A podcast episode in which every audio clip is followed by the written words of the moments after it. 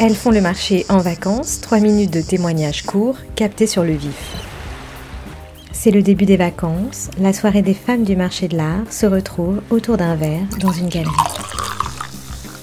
Ces femmes, toutes de la nouvelle génération de commissaires-priseurs, voient leur métier changer, notamment avec le boom des ventes aux enchères sur Internet.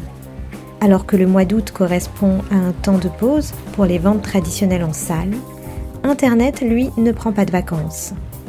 L'été est cependant un temps de réflexion en termes de métier et de carrière. Que pensent-elles des ventes aux enchères aujourd'hui? Sont-elles élitistes ou populaires? Nous leur avons posé la question. Toutes ne sont pas d'accord, on les écoute. Marie Renoir, commissaire-priseur à Versailles en chair, et j'ai 35 ans. Malheureusement, les ventes aux enchères sont toujours élitistes et euh, je le déplore. Et il y a encore beaucoup de gens qui, quand ils s'intéressent à un catalogue de vente parce qu'ils ont vu un artiste, vous demandent s'ils peuvent venir, si c'est payant, s'ils peuvent venir, s'il y a un droit d'entrée, est-ce que c'est ouvert à tout le monde? Donc c'est là qu'on voit qu'il y a encore un travail monumental à réaliser.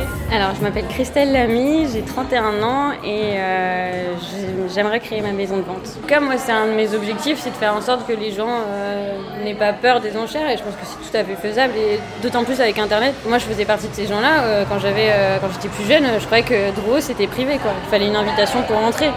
Les enchères c'est pour tout le monde, c'est public. Alors je m'appelle Aude Fonlu, je suis commissaire priseur. Je travaille pour la plateforme d'enchères Katawiki et j'ai 35 ans.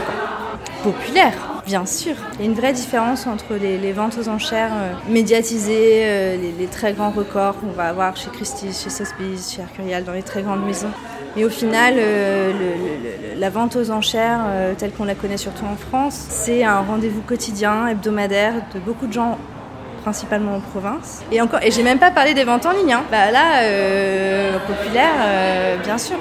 Là, c'est la démocratisation euh, du système de vente aux enchères poussé à son paroxysme. Je m'appelle Adriane Grunberg et je suis commissaire-priseur. À Drouot, par exemple, on trouve des œuvres parfaitement accessibles pour meubler un appartement de la façon la plus simple qui soit. Si on s'y intéresse un peu, on se rend compte qu'il y en a pour tous les goûts, pour tous les prix.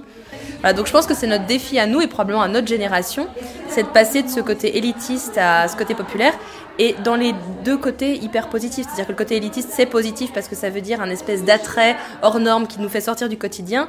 Et dans le côté populaire, ça veut dire simplement que tout le monde y a accès. Et ça, c'est le propre de la vente aux enchères publiques. C'est que tout le monde peut passer la porte de la salle de vente. Donc voilà, les deux sont liés.